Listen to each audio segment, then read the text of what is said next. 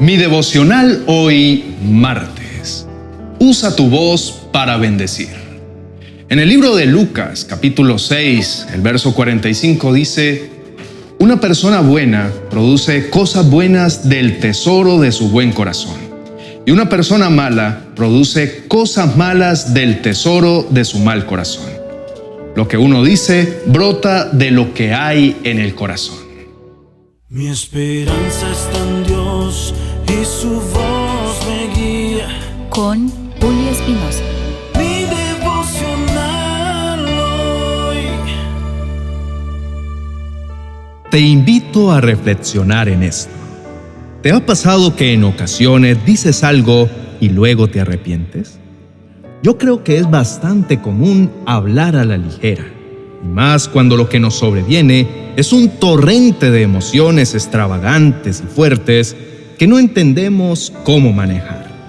El día de hoy, nuestro amado Padre Celestial ha puesto sobre nuestras manos una preciosa enseñanza acerca del poder de la palabra. Así que te invito a que dispongas estos minutos de completa atención a lo que vamos a aprender.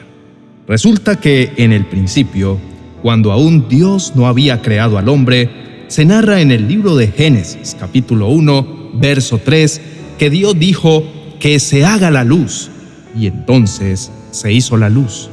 Eso quiere decir que desde el inicio de los tiempos, las palabras han tenido un poder extraordinario y no son para nada un tema menor. A veces, en medio de algunas consejerías de pareja, suelo escuchar discusiones entre los esposos, en las que uno de los dos le dice al otro, pero tú dijiste que yo nunca era amable contigo. Y el otro le responde, ¿cómo te atreves a decir que nunca soy amable contigo? Justo ayer fui muy cordial para pedirte que me ayudaras a sacar la basura. Y suena cómico, pero es real. Me atrevería a decir que la mayoría de discusiones de pareja se basan en el simple hecho de no haber sabido usar el poder de la palabra. Miles y miles de conflictos y hasta divorcios en todo el mundo, sencillamente por no haber sabido ubicar la palabra correcta en el lugar y tiempo correcto. De manera que, conscientes de la importancia del poder de la palabra, quiero darte algunos consejos acerca de cómo dirigirnos a las personas que amamos. El tip número uno es no utilices palabras radicales como nunca, siempre, todo, nada. Por ejemplo, en el caso de la consejería que te acabo de contar, el uno le dice al otro, tú nunca eres amable. Frases así son bastante peligrosas en una conversación. De seguro, aquella persona sí ha sido amable muchas veces. Tal vez es solo cuestión de que ha tenido una temporada en la que algo lo hace ser un poco hostil y eso es todo. La palabra de Dios dice en Mateo capítulo 12, verso 37, las palabras que digas te absolverán o te condenarán. Tal vez alguna vez pensaste que decirle a otra persona cosas como tú no sirves para nada o tú siempre te equivocas eran cosas de menor importancia, pero no es así. Ahora sabemos que lo que sale de nuestra boca tiene el poder ya sea de salvarnos o de condenarnos. Y esto abre el paso al segundo tip del día. Esfuérzate por hablar en el Espíritu. Yo estoy seguro de que cuando hablamos cosas a la ligera y herimos los sentimientos de otros con radicalismos, no lo hacemos con mala intención. Simplemente es porque estamos cegados por las emociones y no les ponemos un freno. Hoy el Señor quiere invitarte a ser valiente para hablar solo lo que Él te diga que hables. El apóstol Pablo dijo en su primera carta a los Corintios, capítulo 1, verso 13, les decimos estas cosas sin emplear palabras que provienen de la sabiduría humana.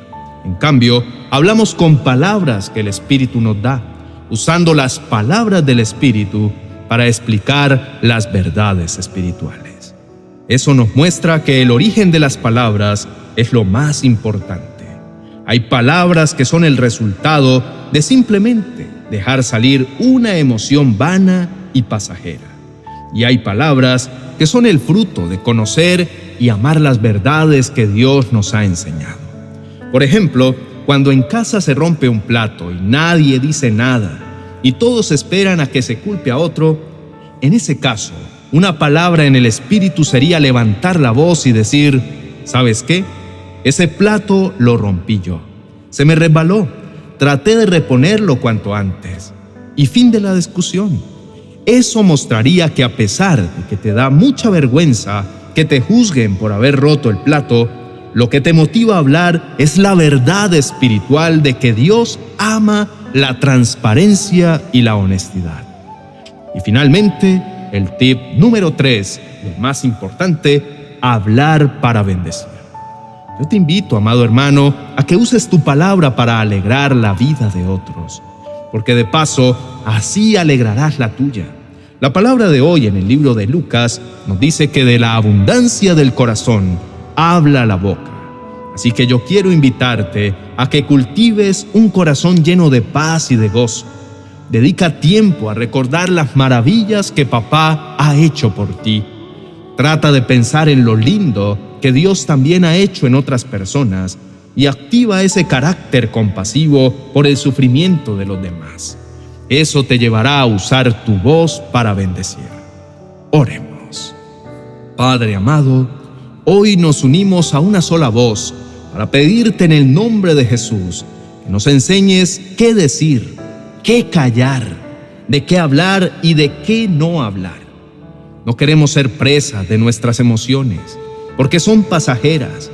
No queremos que nuestras palabras y las decisiones que tomemos se basen en el saciar nuestros deseos banales y carnales. Anhelamos con todo nuestro corazón que nuestras voces sean un instrumento usado por ti y de bendición para los demás. Fortalécenos. Padre, a la hora de conversar, a veces es muy corto el tiempo que tenemos para pensar bien lo que vamos a decir. Por eso entendemos que no se trata de hablar en nuestra propia sabiduría, sino de hablar alineados a tu Santo Espíritu. Así que llénanos, papá, cólmanos hasta el límite de tu amor y tu verdad, que tu Espíritu nos inunde y sea nuestra guía constante. Hoy hacemos vivas las palabras que inspiraste a David en el Salmo 19, verso 14, que dice, Que las palabras de mi boca y la meditación de mi corazón sean de tu agrado, oh Señor, mi roca y mi redentor. Ayúdanos, Señor, a cultivar un hermoso corazón. Lanza a nuestra mente pensamientos de amor, de perdón, de reconciliación y de mucha esperanza. Danos la sabiduría para que podamos enfocarnos en todo lo bello, lo digno de admirar. Amado Padre, que tu creación nos hable de ti en todo momento, que podamos atesorar muy profundo en nuestros corazones, y así como tu amor es fiel y bello, asimismo podemos ser nosotros canales de amor y belleza para los demás. En el nombre de Jesús, amén y amén. Este es un mensaje de amor, amado hermano, que Papá Dios ha elaborado para ti ¿Puedes imaginarlo construyendo las miles de enseñanzas que quiere darte? Es simplemente hermoso. Por lo tanto, ¿qué tal si honramos su nombre y su rol de padre siendo un poco más cuidadosos con lo que decimos? Detengámonos por unos segundos antes de decir cualquier cosa y analicemos cuál va a ser el resultado de esas palabras. ¿Cómo me voy a sentir después? ¿Van a edificar a quien las va a escuchar? ¿Qué me está motivando a decir lo que voy a decir? ¿Es simplemente verdad? ¿O tiene algún propósito de bendición? Esfuérzate un poquito en hacer ese ejercicio durante este año y no solo te aseguro que será de gran agrado a los ojos del Señor, sino que también vas a empezar a notar cambios en los resultados de las relaciones personales que sostienes. Hace ya varios meses que comparto con unos compañeros de servicio. Son una pareja de casados que sirven en la iglesia como líderes de jóvenes y recientemente sufrieron la decepción de que el grupo donde servían fue cerrado por decisión de la iglesia. Se sintieron tristes, enojados, no sabían por qué los habían quitado de esa labor Y en una de nuestras conversaciones me decían, Julio, es que tengo ganas de ir a decirle a mis líderes que han sido completamente injustos y que no saben valorar a nadie. ¡Wow! Palabras radicales. No saben valorar a nadie. Querían decirle a sus líderes y por supuesto era entendible, estaban llenos de emociones. Pero hicimos el ejercicio. Nos imaginamos si eso era edificante para sus líderes. Pensamos cómo se sentirían después de decir todo eso y supuestamente desahogarse. Y las respuestas fueron casi inmediatas. No, Julio, no edificaría para nada. Es solo producto de la rabia y realmente después de decir eso nos sentiríamos aún más vacíos y realmente todo seguiría igual. Esa pareja finalmente tomó la decisión en el espíritu de guardar silencio y mantenerse amable a la hora de hablar. Decidieron usar su voz para bendecir y esforzarse un poco más por cultivar un corazón sano hacia sus líderes, pese a la decisión que ellos tomaron.